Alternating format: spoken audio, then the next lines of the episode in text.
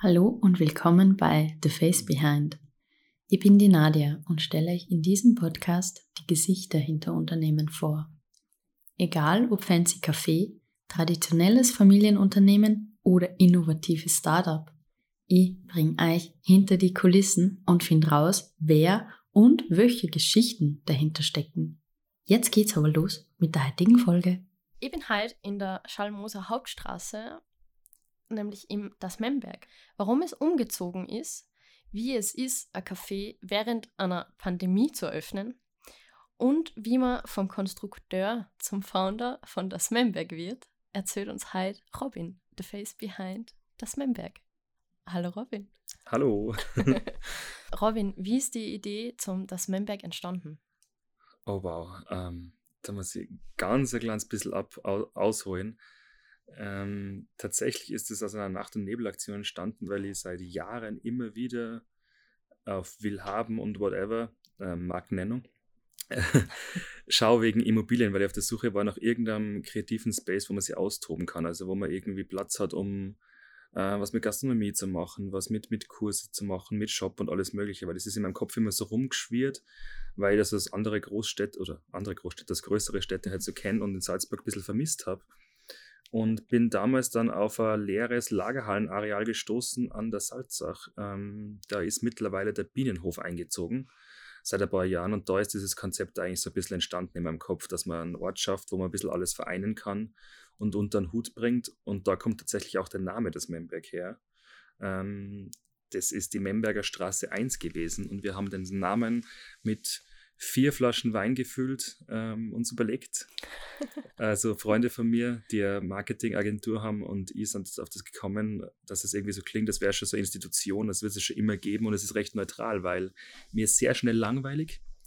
Ähm, Stillstand ist für mich das Allerschlimmste und deswegen wollte ich irgendwas, was ganz neutral ist und was alles sein konnte. Und ob es jetzt ein Concept Store und Cafés oder in einem Jahr vielleicht was anderes, war mir damals noch offen gelassen. Und da ist das Ganze eigentlich entstanden. Deswegen auch was nicht Robins Bumsbeißel, sondern, sondern das Memberg, also was Neutraleres. okay. Ich habe ein bisschen recherchiert. Du warst früher Konstrukteur. Du ja. bist seit äh, 2015 im Firmenbuch. Was hast du damals getrieben oder betrieben? Vor 2015 oder nach 2015? Beides. Äh, ich habe tatsächlich nach meiner Pflichtschule, ich bin in die technische Hauptschule gegangen, also war für mich immer klar, dass ich was Technisches mache eigentlich, weil das haben wir halt so gemacht früher.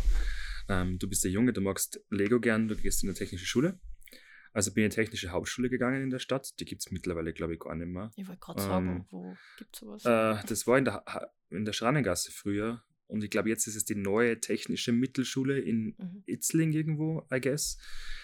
Ähm, bin danach ein Jahr in die HTL-Halle, na, Lüge, in die HTL in Salzburg gegangen für Elektrotechnik, weil ich dachte, das schaut im Lebenslauf ein bisschen besser aus als Ayapoli. und habe dann auf die Suche nach einem Job gemacht. Und ich habe das immer schon irgendwie so interessant gefunden, so Sachen zu ähm, basteln und so. Also da war ich gar nicht ganz falsch dran und äh, habe dann eine Lehrstelle gefunden in Seekirchen, ähm, wo ich herkomme, als Konstrukteur äh, für Maschinenbau, Fahrzeugbau und Sondermaschinenbau. Das heißt, du bist schon handwerklicher Typ. Ja, also äh, ich kann nichts richtig, aber alles ein bisschen, würde ich jetzt mal sagen. Also ich habe keine, keine richtige Ausbildung, weder äh, als, als Holz oder als Metaller oder sonst irgendwas, aber alles ein bisschen und das war immer schon so ein Ding. Also ich bin der King bei Ikea-Kasteln zusammenbauen. Weil, ja, das, jeder kommt immer und will alle Möbel zusammengebaut haben und ich habe auch bei meinen Autos immer rumgeschraubt und alles Mögliche. Also das war immer schon, das hat mich immer interessiert. Wie gesagt, nie richtig, immer alles ein bisschen zusammenfuscht und so. Basic einfach. Ja, also. natürlich. Aber das hat sich damals irgendwie so entwickelt und habe dann eben die Ausbildung gemacht als Maschinenbaukonstrukteur mhm. ähm, und haben sehr viele verschiedene Sachen gemacht, also Ingenieurbüro mit unterschiedlichsten Sachen und von Stahlwerke über Kranbau, über wasserstoffbetriebenes Brennstoffzellenfahrzeug, also alles mögliche, ganz spannend eigentlich. Aber war mir ein bisschen zu unsicher das Ganze. nachher betrachtet lustig eigentlich. Das war zu unsicher. Ja. Inwiefern unsicher? Vom das Arbeitsplatz? War, ja, vom Arbeitsplatz insofern, dass es ein Ingenieurbüro war ohne eigene, äh, ohne eigene Produkte. Das heißt, wir haben immer für andere Firmen gearbeitet, auftragsbezogen. Mhm. Manchmal sehr, sehr, sehr viel, manchmal monatelang gar nichts. Und es hat sich auch beim Gehalt wiedergespiegelt. Manchmal hast du es nicht gekriegt, dann hast, dann hast du wieder 80 Überstunden gemacht in zwei Wochen. Also mhm. Das war alles irgendwie zu komisch. Und ich wollte halt, wenn ich schon so viel arbeite und wenn ich schon ähm, mein ganzes Leben für das Aufopfer quasi in meiner Freizeit dann wenigstens was Eigenes machen. Und deswegen auch 2015 dieser Sprung in die Selbstständigkeit, weil ich einfach gesagt habe, ich muss raus aus diesem 9-to-5-Job, der in Wirklichkeit gar kein 9-to-5-Job ist, sondern ein 7-to-10-Job. Und habe damals tatsächlich einfach den Job gekündigt und habe ohne Plan in der Panzerhalle, in der größten Baustelle, die es damals nur gegeben hat, ein Coworking-Büro gemietet, also einen Schreibtisch in einem Coworking-Space ganz alleine. Und bin da drin gesessen mit meinem Laptop und mit ein paar Stifte und einem, einem Drucker und einem Notizblock und habe keine Ahnung gehabt, was ich eigentlich tue. Aber du bist da wahrscheinlich sehr professionell vorkommen. Ich bin mega professionell vorkommen und bin einfach nur da gesessen und habe so Däumchen gedreht und so, was will ich eigentlich machen? Was, was, wo will ich hin? Was will ich machen? Und habe keinen Plan gehabt. Überhaupt nicht. Wenn du dir im Firmenbuch eintragst, dann musst du doch irgendwas abgeben, oder? Du musst dir sagen, welche Branche oder so. Genau, also äh, Firmenbucheintrag hm, hängt natürlich unverbindlich mit einem Gewerbe zusammen oder mit Gewerbeberechtigung. Und die Gewerbeberechtigung, die ich damals gehabt habe, war und immer noch auch, ähm, es handelt mit Waren aller Art. Das heißt, ich war damals nur viel unterwegs, weil ich eben so viel gebastelt habe und, und äh, Sachen gemacht habe äh, auf Kunsthandwerksmärkte. Mhm und habe da ein bisschen was gemacht. Das heißt, ich habe eigentlich in diesem Büro gar nicht großartig was gemacht, außer ein bisschen Instagram und einen mini, mini kleinen Online-Shop betrieben und habe in Wirklichkeit zu Hause in der Garage Sachen zusammengebastelt. Das heißt, ich habe so kleine Sachen aus Beton gegossen, so Kerzen und ähm, Lampen gebastelt mit te bunte te Textilkabeln und so. Das war damals, das klingt jetzt alles mega ausgeleitet, aber damals, vor sieben Jahren mittlerweile, war das voll cool. Da war das so Pinterest fancy. voll am Start und es hat nirgendwo Textilkabel, Stromkabel gegeben und Beton, was, eine Kerze aus Beton, was bist du für Weltenverbesserer und so. Also es war ganz, ganz, ganz schräg und war halt dann eben so auf Kunsthandwerksmärkte unterwegs und haben das so ein bisschen verkauft. Und das hat sich dann dort ein bisschen ergeben in diesem Coworking Space dass da immer mehr Leute dazugekommen sind aus den verschiedensten Branchen, von Filmer über ähm, Werbeagenturen und, und alles Mögliche zusammen. Bin dann wieder ein bisschen in diese Ingenieurbranche reingekommen, habe für ein anderes Ingenieurbüro gearbeitet nebenbei als äh, wieder Konstrukteur, gleichzeitig auch für Werbeagentur. Ähm, Shoutout to Solid and Bold gibt es immer noch, der Serge und sein Team. Und habe für die ein bisschen als Produktioner gearbeitet. Also ich habe sehr viele Geschichten gemacht. Produktioner insofern, als dass ich quasi mein mein Hobby von dem Sachen basteln und Sachen ähm, anfertigen und so, habe ich ein bisschen zum Beruf gemacht und war dann für die Agentur, die was ähm, komplette Marken aufbaut und Markenstrategie und alles Mögliche, war eh die Schnittstelle zwischen dem Kunden, der ein Produkt haben wollte, sei das jetzt irgendein Schild oder Visitenkarten oder whatever, der Agentur, die das Ganze optisch aufbereitet, designt und so weiter, und dem Hersteller, der diese Schilder und solche Sachen macht. Mhm. Und habe dann ein neues Gewerbe beantragt, weil da brauchen wir ja immer alle zehn verschiedenen gefühlt. Ähm, das war dann die, Ver die Vermittlung von Werks- und Dienstleistungsverträgen. Das ist ein sehr geschwollener Ausdruck, ist lustigerweise, glaube ich, soweit ich weiß, bei der gleichen ähm, Sparte dabei wie Rauchfangkehrer und Fotografen. Das ist tatsächlich, kann jeder bestätigen, der Fotograf ist oder in der Werbebranche ist, Rauchfangkehrer, Fotografen und was nicht, was ist in einer Sparte zusammen bei der Wirtschaftskammer. Das ist so die, die, die überbleiben. Die, die, die, die was nirgendwo so richtig reinfitten, genau, die kommen dann da rein. ähm, und das hat eigentlich ganz gut passen, habe aber immer auf 15 Hochzeiten gleichzeitig getanzt eigentlich. Also ganz, ganz schräge Geschichte eigentlich.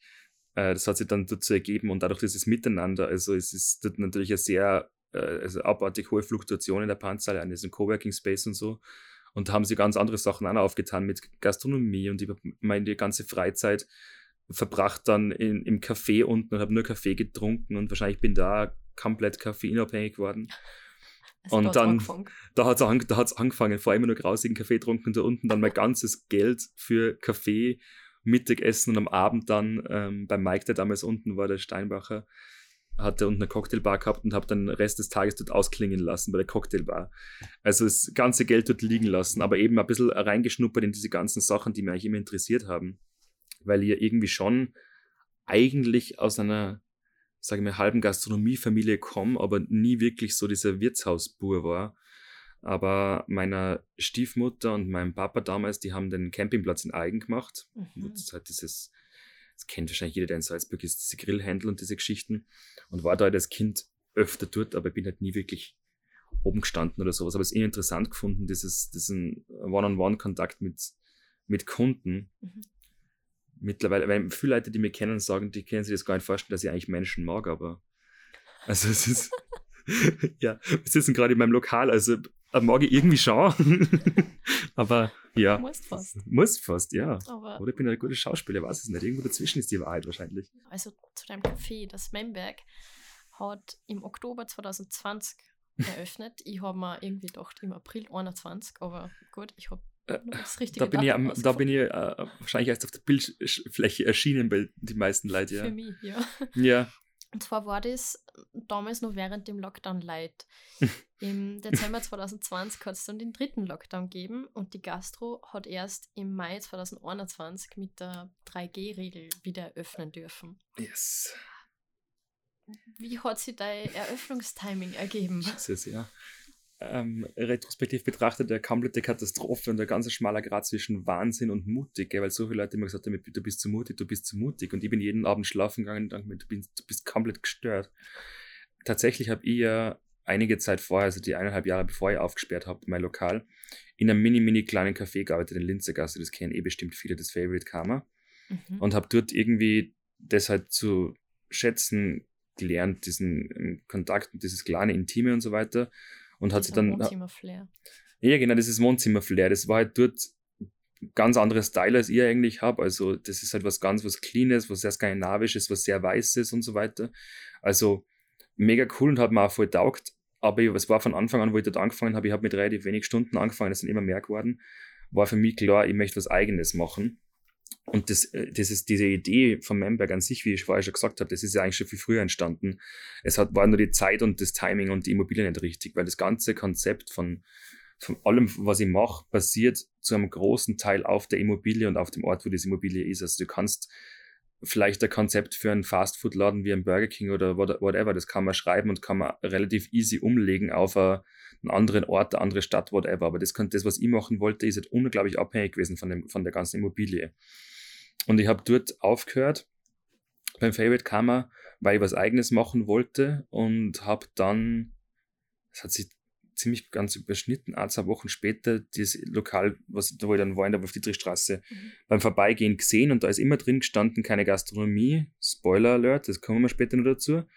Ähm, und habe dann trotzdem die Leute angeschrieben, die Eigentümer, und habe gesagt, hey, ich will eigentlich ein Geschäft machen mit Workshop-Area, Seminare, bla bla und ein bisschen Kaffee und Kuchen dazu verkaufen. Also nicht ein Restaurant und kein Club oder was, Und sonst irgendwas. Hauptsächlich das Café. Na, gar nicht. Also der Plan war eigentlich mit acht Sitzplätze, ganz, ganz klar und gemütlich, weil das, da gibt es ja in Österreich so Regelungen, dass unter acht Sitzplätze oder bis acht Sitzplätze ist es relativ easy von Genehmigungen und solche Geschichten her. Mhm. Und der Hauptaugenmerk ist eigentlich drauf gelegen auf dem ganzen Drumherum. Also ihr wollt kleine Künstler, Künstlerinnen und so weiter äh, einen Platz bieten, wo sie sich ihre Sachen verkaufen können, aber ohne dass sie irgendwie äh, Miete und diese ganzen Geschichten zahlen müssen. Und weiters wollt ihr das selbst kuratieren, weil es gibt ja da diverse verschiedene Konzepte, dass man quasi kleinen ähm, Künstlerinnen und Handwerkerinnen eine Plattform bietet, um ihre Produkte zu verkaufen im Offline-Handel. Aber für mich war das immer ein bisschen schwierig, dass das halt, da ist halt kein, kein Filter drüber, und das ist null kuratiert und deswegen wollte ich immer die Sachen ein bisschen aussuchen. Und Leute, und ich kenne halt quasi zu jedem von den Produkten die Geschichte dahinter. Das ist jetzt egal, ob das jetzt Kerzen aus Amsterdam sind oder Schmuck aus Oberösterreich oder whatever. Und so hat sich das ganze Konzept aufgebaut. Und eben auch, weil ich weiß, dass gerade so Agenturen und ähm, Ein-Personen-Unternehmen und sowas, sie ist nicht schwer tun, wenn sie mal ein bisschen einen Platz brauchen, um sie zusammensetzen, einen Besprechungsraum oder was auch immer, dass das ein Riesenthema ist. Sprich einfach Platz bei Bedarf. Genau, Platz bei Bedarf. Das heißt, ein Raum, den man abtrennen kann. Das muss jetzt nicht dieser klassische Styropordecken, Teppichboden, Seminarraum in einem, Hotel, in einem Hotel sein oder sowas, sondern ein bisschen was gemütlicheres und individuelleres, weil man sich halt ein bisschen wohlfühlen soll. Das war das Konzept dahinter und mit dem bin ich eigentlich da rangestartet an die Eigentümer. Die haben das auch super gefunden. Und wir waren ja damals, das war im Sommer 2020 oder im Frühherbst 2020 und da sind wir ja schon mitten in einem, war ja gerade quasi der erste Lockdown vorbei, der erste Schreck vorbei und alle, und alle haben gedacht, das ist ein bisschen easy wieder und, und ruhiger und alles ist vorbei.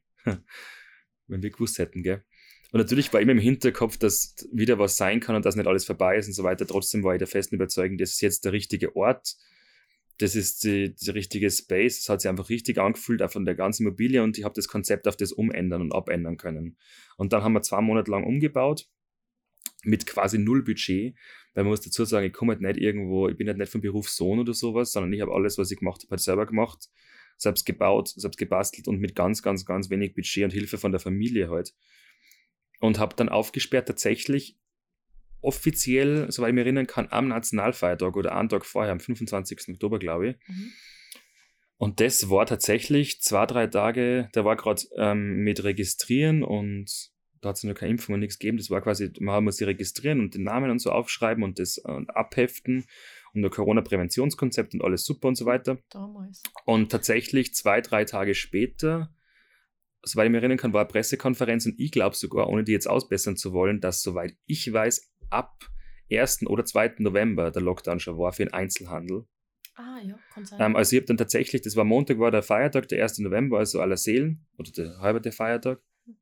Oder der erste, ja, keine Ahnung, irgendwie sowas. Ähm, und dann danach war meiner Meinung nach gleich Lockdown. Und dann für mich äh, schwierige Zeit, äh, an die Wirtschaftskammer, äh, es hat keine richtigen Regeln für mich gegeben, weil es war Einzelhandel-Lockdown, der war aber dann ja, und Gastronomie natürlich sowieso. Das heißt, ich habe von einem Tag auf den anderen mal prinzipiell zugesperrt. Und dann war es also ganz zu. Und dann war es nicht ganz klar, wie das jetzt ist, weil mit Gastro-Takeaway, aber Betretungsverbot, das heißt eigentlich nur draußen, gleichzeitig der Handel aber ganz geschlossen. Und dann versuche mal deinen Kunden zu erzählen, sie können sich ein Cappuccino kaufen, aber nicht eine Kerze, die daneben im Regal steht weil das bei mir halt alles komplett durcheinander war. Also das war ja eigentlich ganze, das ganze Konzept dahinter, dass du sitzt und was siehst und was du cool findest und so weiter. Und das war dann ganz, ganz, ganz schwierig und ich habe halt nie genau gewusst, was ist jetzt gerade, dürfen die Leute reinkommen, dürfen kann ich Click and Collect machen, das und das. Es war immer ein bisschen schwierig und undurchsichtig, aber das geht eh alle so. Nur war halt bei mir niemand zuständig. Also natürlich der erste Schock, hey, ähm, ich muss instant nach einer Woche wieder zusperren. Und wer weiß wie lange, ist sowieso schon mal geil, da kann man ganz gut schlafen. Und das nächste dann, äh, es gibt keinen Fahrplan, aber da brauchen wir jetzt eh nicht drüber reden, über diese ganze Situation, sondern es geht einfach nur darum, ich habe mir heute in dieser Situation überlegt, was kann ich machen. Das Einzige, was ich machen kann, ist meinen damals nur sehr bescheidenen Instagram- und Facebook-Reichweite zu nutzen, um den Leuten zu kommunizieren, so hey, ich bin trotzdem da, weil ich bin eine One-Man-Show äh, und ich kann sowieso nichts anderes machen. Wir gehen eh alle nirgendwo hin und nichts machen. Das Einzige, was ich machen kann, ist da sein und ich habe den Vorteil gehabt, dass ich relativ große Fenster habe als, gehabt habe, als einziger in der Stadt, die man aufmachen kann. Und habe dann angefangen, im November beim Fenster raus Kaffee und Kuchen zu verkaufen. Aber einen Lautsprecher rausgestellt und irgendwie Weihnachtsmusik gespielt und den Leuten vom Fenster aus mit Maske den Kaffee rausgereicht, weil die halt unterwegs waren und zumindest irgendwie spazieren gehen wollten, was auch immer. Und das war dann so mein Ding. Es hat super gut funktioniert. Die Leute haben irgendwie so einen Fixpunkt gehabt, wo sie hingehen können und wo sie wissen, okay, da kann ich eigentlich sieben Tage die Woche zu gewissen Zeiten hin und kriegen wir einen Kaffee, kann vielleicht aber ein bisschen Human Interaction zumindest mit jemandem ein bisschen zum Reden können. Und das war eigentlich für mich, glaube ich, ganz, ganz, ganz wichtig, dass dieses Kopf, Kopf in Sand stecken nicht so hart war, weil am Ende des Tages war das unglaublich ungewisse Zeit ähm, betrachtet, weil ich habe eben nicht gewusst, die Sparte vom Handel hat gesagt, äh, es ist alles verboten und es geht nur Click and Collect mit Vorbestellungen. Die Gastronomie wiederum oder Tourismus hat gesagt, ähm, sie können natürlich Takeaway anbieten und die Leute dürfen auch reingehen mit Maske und mitnehmen, aber sie müssen es irgendwie vorbestellen. Gleichzeitig, wie gesagt, dann, das, dass man Leuten nicht sagen kann, du bist jetzt schon immer im Geschäft herin und du darfst zwar Kaffee und Kuchen kaufen und du dürftest theoretisch auch an Gin kaufen und ein Essig, den ich habe, und Kaffeesäcke mit Kaffee, mit Kaffeebohnen, weil es sind Lebensmittel, das war ja erlaubt. Du kannst allerdings nicht eine Kerze kaufen, die daneben steht, während der Hofer und Spar und whatever, aber alles verkauft. Und es war halt einfach, ja, schwierige Zeit. Es hat ganz gut funktioniert und ich habe diese, es hat, glaube ich, ganz gut funktioniert, vor allem auch dadurch, dass ähm, ich ganz genau weiß, dass sehr viele andere Firmen auch in der gleichen Situation gesteckt sind. Egal, was denen ein Konzept ist. Aber gerade in dieser Gegend, wo ich war, bei der Linzergasse, ein Drehviertel, da gibt es so viele kleine private Firmen. Deswegen sitzen wir ja jetzt ja gerade zusammen, weil es eben so viele coole ähm, Läden gibt und so viele coole Menschen dahinter. Und dann war das für mich von Anfang an klar, ähm, ich bin vielleicht ein bisschen Technik und Social Media affin, also ich habe auch keine Ahnung, was ich tue eigentlich, aber für mich ist es halt ein bisschen leichter als jetzt für die 50-jährige Hertha von nebenan. Und deswegen war für mich von Anfang an klar, dass man quasi die Leute auch ein bisschen supportet und gegeneinander, also nicht gegeneinander, sondern miteinander unterstützt, weil für mich ist es easy, dass ich sage, hey, ich bin da, aber wollt nicht vielleicht auch da zum Bücherladen mal schauen, der hat sich auch was überlegt. Oder da die Straßen runter. Gibt es auch ein mega nettes Café, was irgendwie family owned ist und so weiter. Und die versuchen genauso wie ich irgendwas zu machen. Und jeder hat sich was überlegt. Und das war dann so cool, dass sich da so Dynamik entwickelt hat dass jeder, dass das Gegeneinander ein bisschen weggefallen ist, weil wir sind alle im gleichen Boot gesessen. Es war für jeden eine scheiß Situation. Natürlich sind manche besser ausgestiegen, manche schlechter.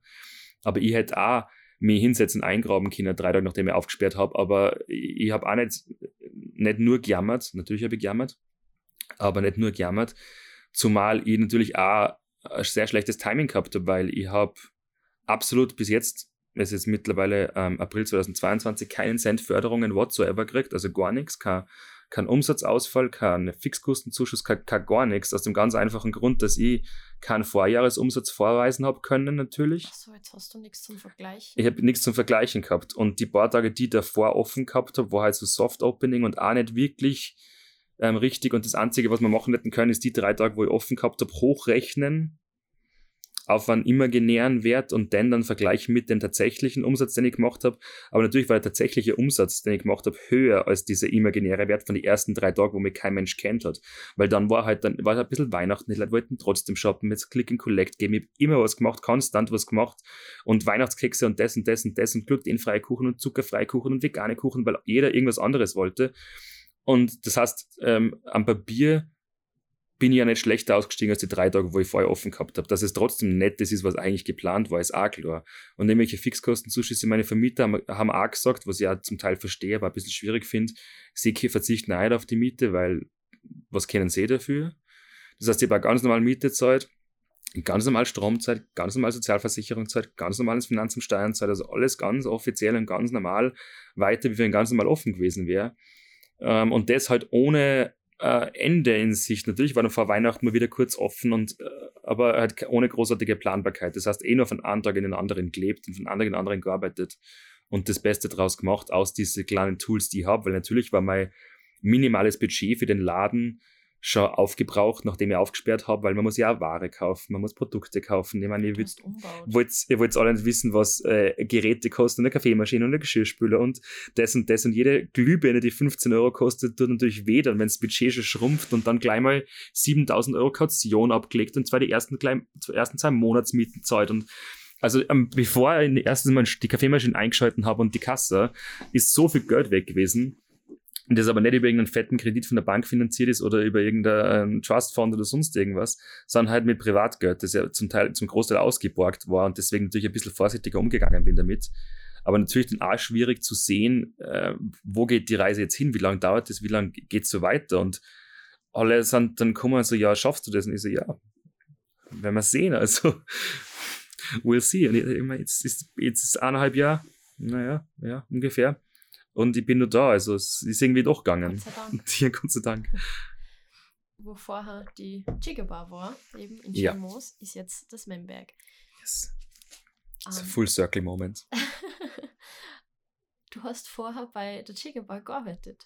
Stimmt es? Ja, da hat wer seine Recherchen richtig gemacht.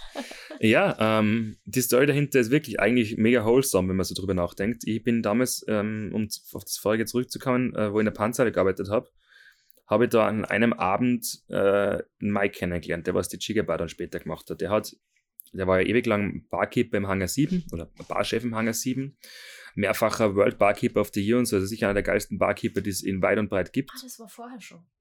Mhm. Der war im Hangar 7, genau. Dann hat er, in, dann hat er gesagt, ähm, er ist Mitte 20, wann macht man sich selbstständig, wenn nicht jetzt? Und ist in die Panzerhalle gegangen, so wie viele andere auch, und hat da unten seine Cocktailbar aufgesperrt. Ah, da wo du dann Wo gerne ich dann- Genau, wo ich dann das ganze Geld au- ausgegeben habe, ja, genau. Und da war ich tatsächlich, ich und mein damaliger Arbeitskollege, ähm, der Franz und ein guter Freund. Und genau, haben da sehr viel Zeit unten verbracht, haben dann auch, ähm, weil ich halt doch irgendwie mit der Gastronomie ein bisschen liebäugelt habe, habe ich mit Mike dann immer wieder Events gehabt. Wir haben damals Funk and Soul Veranstaltungen gehabt, wo halt Live-Musik waren, so, das ist dann irgendwann das Eat and, ähm, Eat and Beat geworden und so. Aber das war da unten einfach irgendwie nicht so, das ist nie so richtig angekommen, weil in dieser Markthalle in der Panzerhalle, da hat es voll viel so Essenstandel gegeben und alles Mögliche. Aber dass da hinten in der Ecke versteckt der Cocktailbar ist, das hat fast keiner gewusst. Und deswegen war dann relativ bald einmal klar, das war Ende 2016, glaube ich, ähm, dass das da keinen Sinn mehr macht und der Mike eher Richtung Stadt muss. Also eher, die Leute finden es geil, die da waren, aber es kommen viel zu wenig Leute her. Und dann haben wir, eh- habe ich zufälligerweise tatsächlich auf meinen nächtlichen Willhaben-Expeditionen ein Lager gefunden zu mieten. So, ich war damals auf der Suche nach einem Lager. Und habe ein Lager gefunden zu mieten in Schalmoos, 200 Quadratmeter Lagerfläche. Ähm, von privat, immer ganz geil, mit einem Twist. Und ich dachte, ich bin ähm, intrigued und habe mir das angeschaut. Und stellt sich heraus, dass die Eigentümer da von der, dann danach Chigaba und jetzt Memberg ein Lager vermieten. Und an dem Lager hängt lustigerweise ein Bar dran, also lokal dran. Ähm, turns out, dass da hinten ein sehr großer Lagerraum ist. Das war nämlich mal eben, äh, das war mal Großhandel, glaube ich. Und in diesen Raum kommst du nur durch die Bar rein. Und, das, und vor der Chiga-Bar war da ein Getränkehandel, der hat hinten seine Getränke gelagert. Das war quasi bevor Lieferant und Miam überhaupt irgendwo existiert haben. Hat es da schon jemanden gegeben, der in Salzburg Getränke geliefert hat damals. Der hat da hinten seine, seine Sachen gehabt, seine Getränke und vorn dran war eine Bar, das hat Backstage kosten damals. Die sind irgendwann ausgezogen und ähm, ich habe dann zu Mike gesagt, so, hey, es ist zwar jetzt nicht voll die arg Innenstadtlage, aber man kann relativ, man kann sie relativ austoben. Ja? Die Vermieter sind total coole Leute. Die halten sich eigentlich aus allem ein bisschen raus. Das ist ein, ähm, ein älteres Ehepaar aus Oberösterreich. Denen ist prinzipiell, das, die wollen halt das vermietet haben und dass das passt und so, aber sonst ist ja alles relativ wurscht. Also. Dann haben wir uns das angeschaut, haben das cool befunden und haben dann tatsächlich äh, innerhalb von acht Wochen der Mike also der, von der Bar ich und der Franz, mein damaliger Arbeitskollege, wir zu dritt die ganze Bar umgerissen und umbaut und alles gemacht. Also wir haben da gerade eben wenig zu tun gehabt. Der Mike hat Silvester die Bar zugesperrt von 16 auf 17, 2016 auf 2017. Und wir haben dann in wenigen Wochen ähm, von der Decke bis zum Boden alles rausgerissen und Wände rausgerissen, Toiletten neu verfließt, neue Toiletten eingebaut, ganzen Strom neu gemacht, alles also mit Lüftung einbauen lassen und alles Mögliche gemacht. Und dann die Bar zusammen aufgesperrt. Und für mich ist es immer ein bisschen so ein Ding gewesen, ich habe es voll gern gemacht. Wir haben uns mega gut verstanden und es war echt richtig, richtig coole Zeit und da war halt Corona lange nicht am Schirm. Und die Leute haben halt nur, sind nur lang gesessen, haben trunken und so. Und es war immer ein bisschen so, die Bar hat ein bisschen was Urbanes gehabt und was Großstädtisches. Es war mit, mit Ledersofas eingerichtet und es äußert nicht so richtig zusammenpasst. Also es hat ganz coolen Flair gehabt. Aber für mich war das immer so, ich helfe ihm voll gern, aber in dem Moment, wo die Bar offen ist, ist für mich so die Arbeit abgeschlossen. Ja, weil das war immer so wie so ein Projekt für mich. Duty Richtung. Und hab dann ähm, und bin dann danach äh, eigene Wege gegangen, habe dann eine Event-Location gemacht, das Studio 68 in der Bachstraße. Das ist jetzt der Schmaus und Browse. Bin dann weiter als Barkeeper zu einem Restaurant nach Seekirchen, habe dort die Bar gemacht und dann eben im Favorite Kammer gelandet. Und so schließt sich der Kreis. Und der Mike hat die letzten zwei Jahre ähm, natürlich mit den ganzen Corona-Sachen und gerade als Nachgastronomie und so nur mehr Probleme als alles untertags.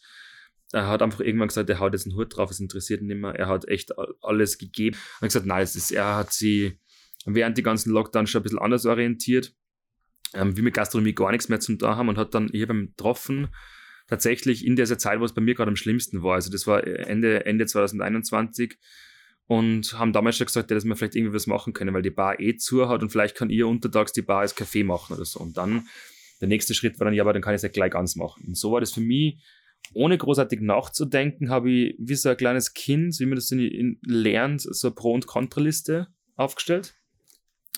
Und habe so aufgeschrieben, so was für das Lokal spricht und was dagegen spricht. Und am Anfang war natürlich die, die, die Liste dagegen länger als die dafür weil wir sind natürlich nicht mehr in der Innenstadt und es ist ein bisschen ein abgefucktes Haus und es ist alles älter und es ist nicht alles, es ist nicht Altbau mit 4,50 Meter hohe Räume und, und Fußbodenheizung, sondern es ist einfach was anderes. Es ist auch nicht so frequentiert. Nein, natürlich, es ist eine ganz andere Frequenz. Also wir sind natürlich dann direkt neben der Straße und neben einem Fahrradweg, aber halt nicht äh, Fußgängerzone, äh, Altbau, Shopping-Partie wie in der Linzergasse, ist eh klar. Und aber je mehr darüber nachgedacht habe, desto mehr hat es für mich Sinn gemacht, weil ich kann da mir austoben, machen, was ich will und in verschiedene Richtungen experimentieren. Ich habe so viel Platz. Also ich habe jetzt um die 300 Quadratmeter Platz. Und es gibt Parkplätze, du hast einen Radweg vor der Tür. Du bist da in einem urbanen Viertel, wo du das Seed hast und Universität und das Rockhaus unmittelbar daneben und eher Gegend, wo ich daheim bin, als in denkmalgeschützten Altbau und so. Wobei das natürlich auch seinen Charme hat. Und die Pluspunkte haben einfach irgendwie weit, weit, weit, weit, weit überwogen.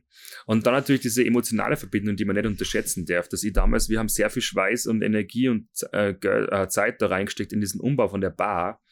Und der Gedanke, dass da dann vielleicht irgendwas ganz anderes reinkommt und irgendwas, wo ich keinen Bezug dazu habe, war einfach echt zu viel. Und deswegen ich, war das für mich klar, innerhalb von einem Tag, dass ich die Bar nimm.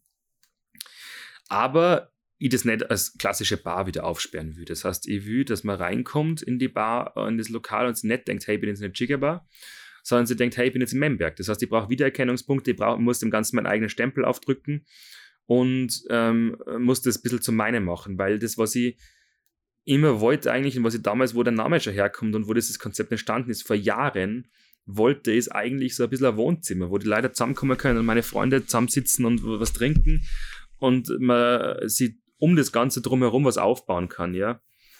Und wenn das so funktioniert, dass es sich selbst trägt, also kostendeckend ist und ich quasi halt davon leben kann und die Miete bezahlt ist und Versicherungen bezahlt sind und das und das und das, ohne dass ich jeden Tag aufstehen muss, mir Gedanken drum zu machen, dann ist eh schon alles erreicht, was ich will. Also man muss ja keine Millionen damit verdienen und ich muss auch äh, nicht mehr auf Dauer sieben Tage die Woche offen haben und zehn Franchise-Läden aufsperren oder sowas, sondern das ist diese romantische Vorstellung, dass man zusammensitzen kann und ähm, in alle Richtungen machen kann, was man will. Das heißt, ich habe jetzt relativ flexible Öffnungszeiten. Ich kann früher aufsperren, wenn ich will. Ich kann länger offen haben, wenn ich will. Ich kann eine Geburtstagsfeier machen, ich kann Musik machen, ich kann einen Markt machen. Ich habe einen Parkplatz draußen und das und das und das. Das habe ich in der Altstadt, werde ich nie haben. Und es wird keiner jemals haben. Und deswegen ist es eigentlich für mich logisch gewesen. Und nachdem wir in so einer kleinen Stadt leben, also geografisch kleine Stadt wie Salzburg, ähm, es ist glaube ich, eine Bushaltestelle weiter vom alten Laden und wenn du langsam zu Fuß gehst, zehn Minuten. Also es ist jetzt nicht ganz aus der Welt. Also wir reden jetzt nicht davon, dass ich in Max Klar jetzt irgendwo sitze, sondern ich bin halt wirklich die Straße runter. Es ist die Verlängerung von der Linzergasse. Ich habe den, ich den, die Leute, die vorbeifahren, die vorbeigehen, den Radlweg, alles da. Und das war für mich der ausschlaggebende Grund, weil jeder kommt rein und sagt so, boah, ja, ist schon andere Frequenzen. Was ist mit der Laufkundschaft? Hey Leute, ich habe nie Laufkundschaft gehabt. Vergessen, das war zwei Jahre Corona, die letzten zwei Jahre. Es waren keine großartigen Touristengruppen in Salzburg. Ich habe keine asiatischen Reisegruppen gehabt oder italienische Schulklassen oder sowas, die bei mir gestürmt haben, sondern der Großteil von den Leuten, die bei mir waren, sind Leute, die vielleicht zufällig gekommen sind, vielleicht aber auch nicht so zufällig, weil Mundpropaganda ist ein Thing in Salzburg. Ähm, und die sind eh gezielt gekommen. Das heißt, die kommen von ganz Salzburg und das ist auch der Vorteil, wenn man in so einer kleinen Stadt lebt, dass die kommen halt nicht nur von zwei Straßenkreuzungen weiter, sondern die kommen von was nicht, von Antering bis irgend Bischofshofen her, vielleicht nicht jeden Tag, aber vielleicht einmal im Monat. Und die kommen auch daher. Ja? Das heißt, das, das Wichtigste ist das. Das Wichtigste ist das Kommunizieren, dass man weiß, wo man ist und nicht verschwindet. Und ich glaube, wenn es irgendwas braucht hat, die ersten eineinhalb Jahre, dann, dass die Leute den Namen Memberg kennen, der mit mir assoziieren, wahrscheinlich keine Ahnung haben, wo der Name eigentlich herkommt, aber ist ja irrelevant. Habt ihr jetzt alle gehört. Und ähm, wissen, was es gibt und was es ist und so weiter. Und äh, mir vielleicht auf Instagram folgen, vielleicht das irgendwo mal so lesen. Und die Leute nehmen ja alle mit. Das heißt, ich muss nicht von Null anfangen. Das war jetzt quasi wie so ein bisschen ein Probelauf, würde ich jetzt mal sehen. Und die Leute wissen es jetzt.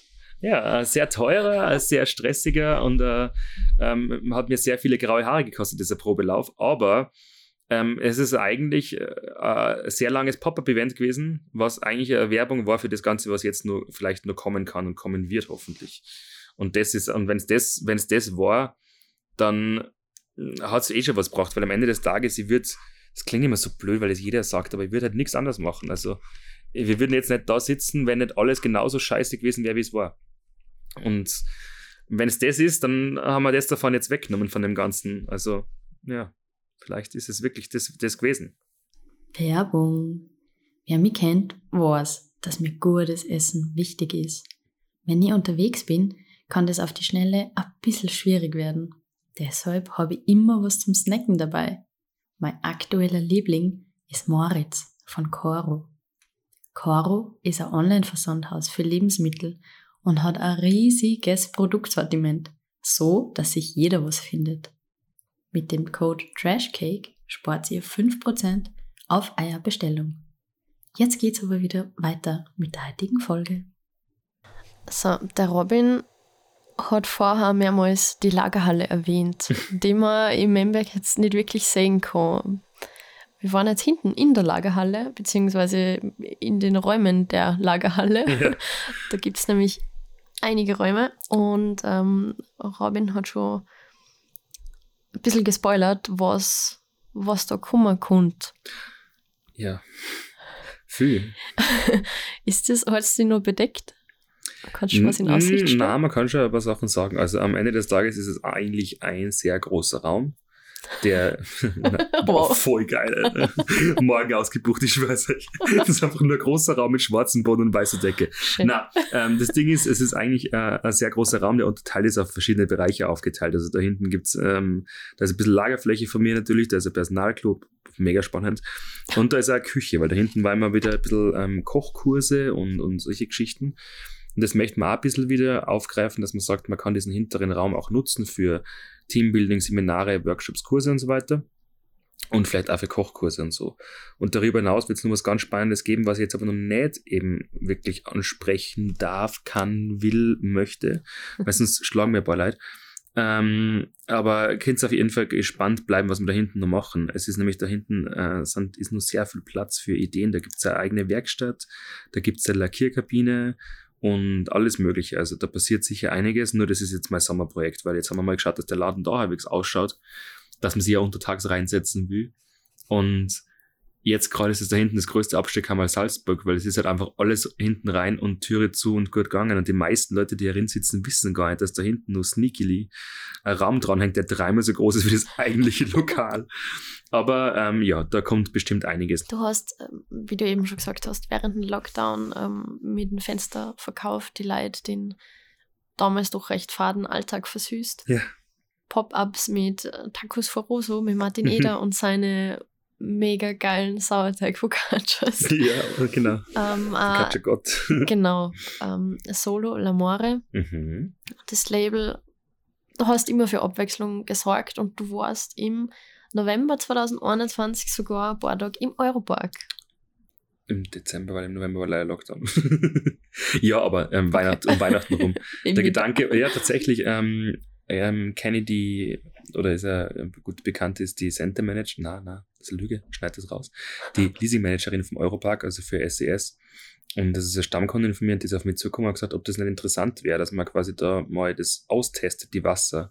Weil damals war es ja eh mehr mh, Laden als lokal. Und ich habe sehr viele Produkte aus der ganzen Welt zusammengesammelt, die ich eigentlich cool gefunden habe und so in Salzburg noch nicht gesehen habe. Und haben mir gedacht, ja, warum eigentlich nicht? Und haben dann quasi das organisiert dass ich zu Weihnachten so einen Weihnachtsstand, nenne ich es jetzt einmal, Verkaufsstand im Europark habe. Und Stimmt, es war in der Adventszeit. Ja, voll. Also es war eigentlich der Gedanke, ja. wäre von Ende November bis Weihnachten eben gewesen, aber da war ja dann nämlich gerade Lockdown, das, das heißt, sie haben es dann runter verkürzt auf die letzten zwei Wochen oder 20 Tage oder sowas waren es dann, glaube ich, nur vor Weihnachten. Na, oder zwölf Tage, ich weiß nicht mehr genau. Ähm, das heißt, da ist sehr viel Zeit und Energie reingegangen in das Ganze, das Vorbereiten, weil du hast ja auch irgendwie die, im Hinterkopf, dass im Europark, keine Ahnung, wie viele Zehntausende Leute rein und raus marschieren jeden Tag und im besten Fall du einen Haufen Ware brauchst, weil was ist, nichts ist schlimmer, als wenn es dann nach einer Woche drin stehst und du hast nichts mehr. Und nachbestellen verspürst du dann auch nicht. Das heißt, wir haben da schon geschaut, dass einiges an Produkte da ist. Ich habe mit den Firmen versucht, das auszumachen, dass man das irgendwie auf Kommission kriegt und alles, was nicht gebraucht wird, zurückschicken kann. Sehr weise im Nachhinein betrachtet, weil die Hälfte davon aber nicht braucht. Und gleichzeitig habe ich mit Bekannte von mir aus Wien, ah, Wien, aus Berlin, die waren im Sommer nämlich schon mal da und haben ein Pop-Up mit uns gemacht, das Solo Haben dann irgendwie geredet, äh, es wäre doch cool, wenn wir nur was machen. Und da war dann der Plan, dass wir Takeover machen, dass sie quasi nach Salz bekommen und das Memberg ein bisschen übernehmen und da so eigene Kuchen machen und, und ein Ding machen und Sachen verkaufen und ich währenddessen im Europark bin, weil so spare ich immer halt Personalkosten und muss nicht an zwei Orte gleichzeitig sein. Und war alles nett und schön. Und wir haben schon auf, äh, darauf, wie das drauf hingelaufen ist, auf den November, immer gemerkt, dass die Lage ein bisschen angespannter wird in ganz Europa mit, mit, mit den Corona-Situationen. Ähm, dass es allerdings so ist, dass sie in Salzburg ankommen und am nächsten Tag Lockdown verhängt wird, war jetzt so semi-geil. Ähm, das heißt, wir haben dann irgendwie in kurzer Hand äh, alles irgendwie umkrempeln müssen und dann auch wieder Fensterverkauf und Click and Collect und irgendwie Online-Shoppen. Wir haben äh, Boxen gemacht, so Geschenkboxen, fertige zusammengestellte mit andere Produkte, mit meinen Produkten manchmal gemischt und haben jeden Tag äh, Stories gemacht und versucht, das irgendwie raus zu promoten. Und die Sabrina hat dann irgendwie alle paar Tage die ganzen Fenster alle umdekoriert und mega geil gemacht, dass es halt immer anders ausschaut, wenn die Leute vorbeigehen und so. Also es war alles ein bisschen, keiner hat genau gewusst, wo es hingeht. Und dann hat es geheißen, ja, okay, der Lockdown ist doch vorbei oder, oder wird gelockert und der Einzelhandel darf wieder aufmachen. Und dann bin ich halt tatsächlich in Europark gegangen mit meinen Sachen natürlich viel zu viel und viel verkürztere Zeit. Aber es trotzdem das muss man sich irgendwie mal, ähm, ich finde es immer so arg, wenn man so zurückdenkt, dass, dass ich die Möglichkeit gehabt habe, nach ähm, einem Jahr nicht einmal so in, in sowas reinzukommen wie in Europark eigentlich oder sowas. Das klingt für Außenstehende nicht Salzburger und du hast nichts mit Einzelhandel zum da hat, klingt mega langweilig, aber das ist schon ein Ding. Also du kommst da, ich kann da nicht anrufen und sagen, ich mag bei euch ein Standel machen. So funktioniert das nicht. Das funktioniert nur andersrum und das funktioniert nur über Leute kennen und, und dass die das cool finden und dass der Spar dahinter steht und das auch cool gefunden hat und so. Die haben auch andere Weihnachtsgeschenke dann bei mir gekauft. Also das ist alles so eigentlich ein mega cooles Ding, dass man das, äh, alle schimpfen immer, weil das Salzburg so eine kleine Stadt ist. Aber das kann man ja zu seinem Gunsten nutzen. Also das, das ist ja alles was Positives auch, das Ganze, weil. Ansichtssache, ja. Voll die Ansichtssache, weil alles mit Martin, ich habe äh, das Tacos Pop-Up, mittlerweile hat es ein eigenes Lokal, das Furo in der Lasserstraße, wo es Fast früher war. Mhm. Ich habe nur mal irgendwo in einer Instagram-Story Anfang 2021 gesehen, über irgendwann über drei Ecken, dass er äh, Tacos gemacht hat für Freunde und habe das so geil gefunden, weil die haben irgendwie cool ausgeschaut und dachte, hey, das schaut mega aus. Um, ähm, und es hat eh gerade alles zu und ich habe so Bock auf geiles Essen haben und da habe ich mich irgendwie mit ihm zusammengeredet und wir haben uns kaum kennt und haben gesagt, hey, können wir dann da irgendwas machen? Und er ist ja gelernter Koch und hat gesagt, ja, sicher, machen wir da was. Und haben wir Pop gestartet und haben dreimal ähm, Herr Taco Pop-Up gemacht, das hat sie Taco Foroso genannt, weil wir haben damals, hat er schon einen Namen im Hinterkopf gehabt mit dem Furo, das heißt so viel wie alles im Fluss. Ähm, und haben da Tacos gemacht. Also er ist da ein bisschen so Freak, weil er halt aus einer Marketingrichtung ankommt und so hat das aufgezogen mit Logo und wir haben Branding gehabt, wir haben Verpackungen gehabt, wir haben Instagram, wir haben Sticker gehabt, wir haben Margarita-Gläser gehabt, wir haben Merchandise gehabt, das hat alles gegeben. Also wir haben das ganz groß aufgezogen. Und es ist echt mega cool angekommen, weil das ist etwas, was du hast, ja, du kriegst der Pizza und du kriegst asiatisches Essen, alles legitim, alles cool und dein Burger. Aber sowas hat es ja gar nicht gegeben. Es ist mal was anderes. Ja. Es ist mal was anderes. Voll. Und das haben die Leute haben so Bock drauf gehabt. Und ich glaube, das war so mein Thing, dass ich halt die letzten Jahre so, so gut drüber gekommen bin, dass natürlich kriegst du überall deinen Kaffee, aber und überall einen Kuchen und auch in, in Lockdown-Zeiten und sowas. Aber ich habe mir da versucht, ein bisschen zu, äh, so Alleinstellungsmerkmal, dass ich mich da rauskristallisiere, dass ich einfach sage, okay, ähm, ich weiß, was das für Kaffee ist, ich weiß, wo er herkommt, ich weiß, er schmeckt mir, ich kann einen guten Gewissens verkaufen und ich schaue halt, okay, ich nehme jetzt nicht irgendeine billige Haltbarmilch, die ich nicht einkühlen muss, sondern ich habe halt irgendwie, wenn ich schon Milch habe, dann habe ich die Bio-Vollmilch aus Salzburg und ähm, eben Milchalternativen, wie ich vorher schon gesagt habe. Und äh, ich bin zwar selber kein Veganer oder irgendwas, aber ich finde es halt cool, dass du die Alternative hast und dass du die Auswahl hast. Und das war, selbst das ist nicht ein Afterthought, sondern es war von Anfang an klar, dass das, dass das gibt und dass das eine Option sein wird. Und ich habe das so schade gefunden, dass du, wenn du was machen willst mit Menschen, musst du vorher irgendwie abchecken, wo kannst du hingehen, was kannst du machen. Das finde ich so, das, was nicht, das, das macht das irgendwie so, das ist anstrengend, das macht irgendwie so viel kaputt für mich von dieser ganzen Vorfreude, von dem, was eh schon, wir haben eh schon alle so eine begrenzte Zeit gehabt die letzten Jahre miteinander. Und dann muss ich vorher schauen, hat der, hat der offen, kann ich da überhaupt was essen? Oder wenn ich da jetzt die Freunde mitnehme, kann, muss ich da wieder Pommes essen, weil es nichts gibt im Jahr 2021. Und dann habe ich gedacht, okay, passt dann, ganz ehrlich, ähm, ich kann einen Großteil von den Kuchen vegan machen, ich bin kein gelernter Bäcker, kein Konditor, ich kann eigentlich, ich kann das alles nicht, ich habe einfach nur das ein bisschen selbst beigebracht und ich is gern, lesen. ich kann lesen, ich kann Rezepte, Rezepte befolgen, wahrscheinlich berufsbedingt, weil ich habe immer schon Pläne und Anleitungen verfolgen müssen, aber ich kann mir dann ein Rezept halten, ja, ich kann äh, ich weiß nicht, jeder kommt rein und sagt, boah, ja, wer backt das, der Freund oder der Mom? Und ich so, na. Meine Mama kann backen, wenn es sein muss, aber meine Mama ist eher so, die fängt dann an, so bei Backexperimente und bei Kuchen zum Herumexperimentieren, das abzuwandeln und so mega. Also ich habe ähm, sehr großen Respekt davor, nur es hat halt oft einen Grund, warum es Rezepte gibt, warum das Verhältnis von Zucker und Mehl und das und das und das. Manchmal kommt dann irgendwas raus, was zwar, ja, also sie weiß es ja ganz genau, wenn es zuhört, aber ähm, ich habe das dann nicht gelernt oder sonst irgendwas, aber ich kann mir ein Rezept halten und ich kann die abwandeln und ich kann vielleicht ein bisschen durch so logisches Denken oder Lebensmittelverständnis kann ich Sachen umbauen oder so, ja, Rezepte, die halt für irgendwas anderes gedacht sind, ein bisschen umdenken und so. Und ich schaue natürlich auch, was reinkommt in das Ganze. Das heißt, ich schreibe mir jetzt nicht auf den Deckel, dass das alles Bio ist und, und, und, und locally sourced und bla bla, weil am Ende des Tages, wie locally sourced diese Bananenbread, ja. Ähm, die Schokolade kommt von irgendwoher, die Bananen kommen von irgendwoher, machen wir uns nichts vor. Kaffee. Na, Kaffee, ja, wow. Kaffee um die ganze Welt, ja. Ähm, das finde ich halt ein bisschen falsch dann einfach. Das heißt, ich, ich, ich schaue, aber wenn ich das schon habe und wenn ich das anbieten will und wir das ja alle wollen, ähm, dann weiß ich trotzdem, äh, will ich trotzdem wissen, wo es herkommt und was für Qualität das hat und, und das und das und das. Und das heißt, ich kann da guten Gewissens dahinter stehen. Das ist nicht nur bei Lebensmitteln so und bei den Getränken so, ähm, sondern das ist bei den Produkten, die verkauft, genauso. Das heißt das nicht, dass da nicht was dabei sein, da kann durchaus was dabei sein, was vielleicht mal made in China ist oder ähm, da kommt irgendwas, das ist aus Amsterdam und das nächste ist äh, von einer deutschen Papeteriefirma oder was auch immer.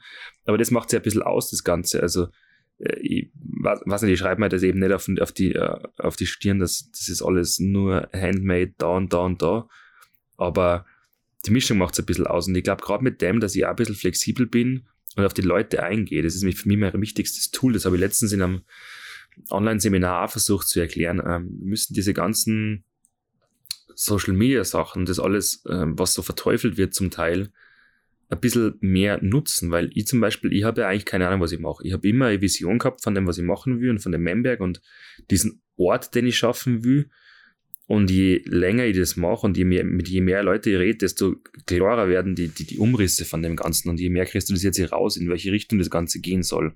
Und was ist wichtig und was ist nicht so wichtig. Und wichtig ist, dass die Qualität gleichbleibend ist und dass man die Leute alle mit Respekt behandelt. Nicht so wichtig ist, dass da unten die Schrauben schief ist oder das die nicht die gleiche, nicht der gleiche Schwarzton hat. Ich schaue gerade da hinten in der Ecke vom Lokal, sucht es da, wenn es da sitzt. Ähm, nicht der gleiche Schwarzton ist wie die andere Seiten. Fuck, das muss ich morgen nochmal anmalen.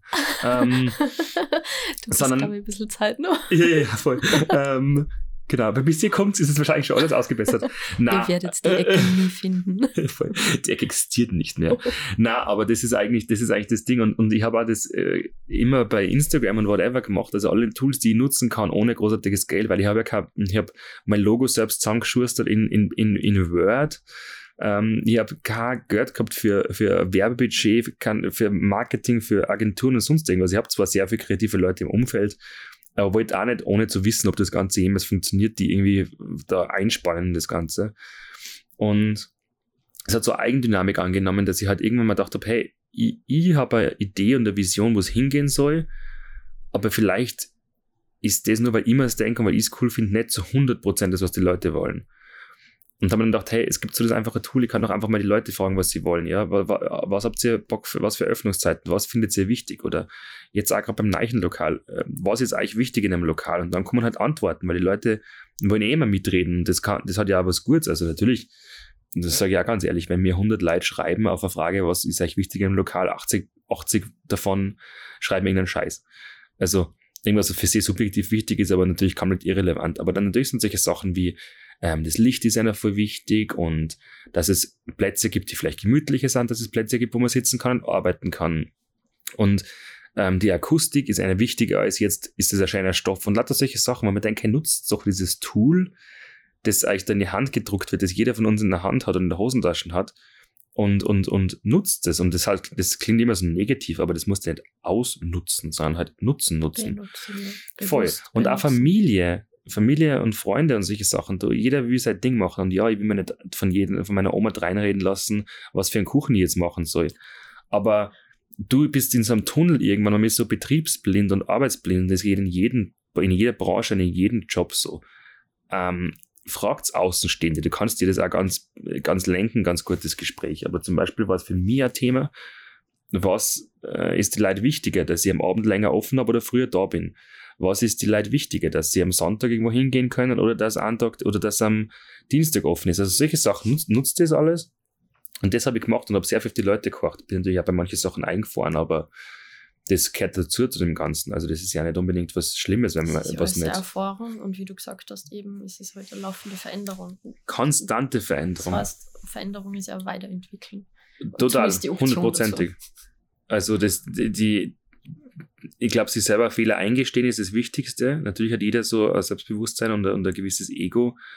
Aber ich glaube, es gibt nichts Schlimmeres, als auf seine ähm, Einstellungen und seine und seinen Weg so arg zu beharren, wenn man merkt, es funktioniert nicht oder es von Leuten hört. Und äh, ich höre jeden, der reinkommt und mit mir redet, höre zu. Und jeder hat natürlich seine gerechtfertigte Meinung. Natürlich finde ich manche Sachen anstrengend, auch manche Leute anstrengend. Hey, kommt Geschichten erzählen. Und dann denke ich mir so, das sind dann die Momente so, warum mache ich das? Ganz ehrlich, ich stelle mir nächstes, nächstes Lokal wieder ein Automatengeschäft, wo ich mit kaum reden muss und am Abend das, die Münzen abhole, ich weiß auch nicht. Na, aber das, äh, wie gesagt, ich habe die, ich hab die Leute da, die mein Target Audience sind und ich habe quasi eine gratis Marktforschung. Wie dumm ist es, das nicht, nicht anzunehmen? Also wie, und lass sie mitbestimmen. Lass die Leute Teil von dem Ganzen sein. Immer. Das, ich versuche immer. Ja sie sind das ist der wichtigste Teil. Nicht. Und alles hat, alles hat seine Berechtigung. Wenn jetzt jemand da arbeiten will, weil er es cool findet, das ist genauso okay, wenn jemand mit einem, einem, kleinen Baby kommt, weil er da entspannt sitzen kann und so weiter oder sie entspannt sitzen kann, wie auch immer. Das ist voll wurscht und äh, egal, was für komische Getränkebestellungen daherkommen oder ob ein Cappuccino ohne Milch oder whatever. Es ist ja alles voll okay und das gehört alles dazu und deswegen mache ich es auch so gerne. Ich stehe jeden Tag in der Früh wieder gerne auf und mach's. Und natürlich gibt es anstrengende Tage. Natürlich denke ich mir oft so scheiße. Heute war echt ein schlechter Tag für die, keine Ahnung, 50 Euro, warum stehe ich da auf? Ähm, ich habe einen sehr gut bezahlten Job gehabt eigentlich, ja, vor Jahren. Ähm, Aber der war nicht dein Traum. Nein, der war nicht mein Traum. Und wer weiß, ob das für den Rest meines Lebens mein Traum ist. Keine Ahnung, aber jetzt gerade denke mal, ich mache das sehr, sehr, sehr gern. Die Leute finden es cool und das ist irgendwie das Beste. Das, das, ist, das hat dann gar nichts mehr mit, mit, mit Geld oder mit Erfolg oder mit irgendwelchen ablesbaren Werte zu tun, ob ich jetzt irgendwo eine, eine Bewertung oder sonst irgendwas, sondern das ist, dass Leute reinkommen, das cool finden und ähm, am schönsten finde, wenn Leute reinkommen und Sachen wertschätzen, die mir auch selbst wichtig sind. Also die dann sehen, das war Arbeit oder da habe ich aufs Detail geschaut oder sowas. Und das ist eigentlich das, das Beste bei dem Ganzen. Und das ist was, diese, ah, diese Instant Gratification, was du von den Leuten hast, wenn jemand reinkommt und einen scheiß Kaffee bestellt. Und du denkst so, das ist eigentlich ein mega arges Luxusgut. Weil keiner von uns braucht einen Kaffee. Also ich brauche, es ist nichts Notwendiges. Das ist jetzt nicht wie ein Supermarkt, wo ich halt Lebensmittel kaufe, weil ich was essen will, sondern irgendjemand hat entschieden, er möchte jetzt gerne einen Kaffee. Und auch wenn er das vielleicht will, weil er halb süchtig ist oder auch wenn er gerade schlecht drauf ist, ich habe das Gefühl, jeder, der einen Kaffee, eine Limonade, ein Stück Kuchen, was auch immer, quasi das bereit ist, dafür Geld auszugeben, von seinem bestimmt stressigen Leben und sowas, und sich die Minuten rausnimmt, das ist eigentlich so cool, weil du hast dem, dem seinen oder ihren Tag in dem Moment einfach irgendwie besser gemacht. Und das ist eigentlich so schön. Und du hast das selten in Berufe, wo du quasi so die sofortige ähm, Wertschätzung für irgendwas hast. Natürlich hast du das in einem Restaurant, in der Gastronomie generell und so. Aber kommt sie da an, weil du hast auch wieder den Kölner jetzt als Zwischenmann. Ja, genau. Und da, wo das Produkt, sage ich mal, herkommt, ähm, immer natürlich, man kann besonderes Lob weitergeben, aber es kommt in der Küche wahrscheinlich nicht so an, ja. Das kommt natürlich auf das Gastro-Konzept an, aber prinzipiell ist es natürlich schon schön, weil ich stehe halt da und du kommst rein und ich begrüße die. Vielleicht begrüße ich die ja nicht, wenn ich es nicht gesehen habe oder so, kann auch passieren. Ähm, und dann bestellst du was und dann mache ich dir deinen Kaffee und dann, ich habe jeden, jedes, jeden Handgriff von der Bestellung bis zu dem, dass du zahlst und die Kasse eintippst und die dir dann sagen, wo der Deckel dazu liegt, wenn du mitnehmen willst oder dir die Tasse am Tisch stell, ähm, alles quasi ähm, berührt und war Teil von dem Ganzen. Und das ist, auch wenn es selbstverständlich ist und die Leute das in dem Moment nicht wertschätzen oder einen stressigen Tag gehabt haben oder so, aber ich habe trotzdem das Gefühl, zumindest ein kleines bisschen besser hast du es gemacht damit. Und das ist was, was man, nicht, was man nicht mit Geld aufwiegen kann. Das kann da eigentlich auch keiner wegnehmen. Und das macht zum Ende des Tages das, da ist es durch das ist es wieder, wieder wert. Und das kann mit Sicherheit jeder bestätigen, der irgendwie in so einer Branche arbeitet. Um nochmal auf Pop-ups zurückzukommen, mhm. hast du heuer auch sowas in die Richtung vor oder liegt der Fokus auf dein, dein die, die Tiefen deiner Lagerhalle? Ich hätte gern äh, 72 verschiedene, ja. Okay. Na, ähm, es kommen tatsächlich einige Anfragen für das Ganze rein, gerade jetzt, weil ähm, der Laden, so wie er jetzt gerade da steht, das Lokal, das Memberg, 2.0, hat natürlich nicht mehr so viel mit, ähm, mit Concept Store und, und Shop zu tun wie vorher, einfach aus dem ganz einfachen Grund, dass ich die letzten Monate so viele Sachen verkauft habe und so viel Einzelhandel war und ich bin eigentlich gefühlt seit vier Monaten im Einzelhandelsladen drin gestanden und ich kann nicht mehr. Ähm, weil es ist nie das, was ich wollte. Ich wollte eigentlich ein Wohnzimmer und ein, Laden, äh, und ein, und ein Lokal, wo es halt auch einen Laden gibt. Und es hat einfach überhand genommen durch die Situationen. Ähm, aber ein bisschen geht es mir schauen ab, dieser Produktwechsel und dieses Sachen scouten und sowas. Deswegen gibt es ein bestimmter Comeback für das Ganze. Vielleicht wird es aber räumlich ein bisschen getrennt von dem Ganzen. Das heißt, wir haben da schon sehr viele Ideen und, und auch gastronomische Pop-ups und solche Geschichten, ähm, sehr viel überlegt und internationale Geschichten. Also ähm, ich wirf nochmal Italien in den Raum und Frankreich und ein bisschen Ungarn. Aber das wird vielleicht ein bisschen räumlich vom Member getrennt, aber trotzdem den gleichen Spirit. Also wir bleiben in der Gegend, wir bleiben da, ähm, aber halt dann äh, veranstaltungsweise, dass man sagt, man hat ein Wochenende, man hat ein paar Tage und so weiter, macht sowas. Aber da bin ich für alles offen. Also bin ich für alle Schandtaten zu haben, kommt's her. Und ich finde total, da, da kommen Sachen zustande. Also bei diesen ganzen Pop-ups oder Überschneidungen oder Collaborations oder was auch immer. Da bringt man Leute, Menschen, Firmen, Unternehmen und Sachen zusammen, die und vielleicht auch ähm, Altersgruppen und so, die normal nicht zusammenkommen würden. Das ist mega, mega spannend. Also unterschätzt es nicht. Auch solche Sachen wie Mini-Vernissage, wenn ich jetzt sage, ich habe jetzt einen Künstler, Künstlerin da, die Bilder ausstellt ähm, die bringt dann vielleicht Leid mit. Und beim nächsten Mal ist es wer andere, bringt wieder andere Leid mit. Währenddessen sind normale Kunden da, die vielleicht nie auf die Künstlerinnen und Künstler kommen würden. Und solche Geschichten, wenn man das alles ein bisschen ähm, vernetzt und, und Leute dann in einen Raum bringt, ähm, was in den letzten Jahren ja gar nicht so einfach war, oder an einen Ort bringt, die so vielleicht nicht zusammenkommen würden, da entstehen ganz, ganz, ganz, ganz spannende Sachen. Und so bin ich zu viele von meinen besten Freunden gekommen, aus random Situationen raus, aus der Not raus zum Teil. Also ich, einer meiner besten Freunde, den kenne ich vom Pannenstreifen auf der Autobahn. Und solche Sachen, das, das solche Sachen gibt's äh, immer wieder. Also es wird die, definitiv das Jahr wieder was geben. Ob es wirklich Pop-ups sind oder eher so temporäre ähm, Projekte, muss sie nur herauskristallisieren, weil ich muss ganz ehrlich sagen, die letzten Wochen war so 150% Fokus, damit der Laden fertig ist und ich wieder aufsperren kann, weil ähm, Geld. Weil am Ende des Tages, ähm, sagen, wir uns, sagen wir uns ehrlich, ähm, Geld. Ich habe das finanzieren müssen, ich habe ihn umgezogen, ich habe sehr viel Segel abbrechen müssen, sehr viel Geld für neue Sachen in die Hand nehmen müssen. Und das muss alles ein bisschen wieder reinkommen. Jetzt muss ich Ihnen, wir reden jetzt gerade, ich weiß nicht, ob ich das mal das sagen darf, aber wir reden jetzt gerade Ende April. Ähm, vielleicht ist es bis im Sommer schon wieder ganz anders, aber jetzt gerade muss ich wieder in einen, in, einen, in einen Rhythmus reinkommen. Ich muss schauen, wie das mit den Öffnungszeiten da ist. Ich muss schauen, wie man das macht mit Ruhetage und sowas weil ich habe jetzt zwar gerade Unterstützung von einem super Mitarbeiter, aber nur 20 Stunden, das reißt dir auch nicht raus, wenn du sieben Tage die Woche offen hast.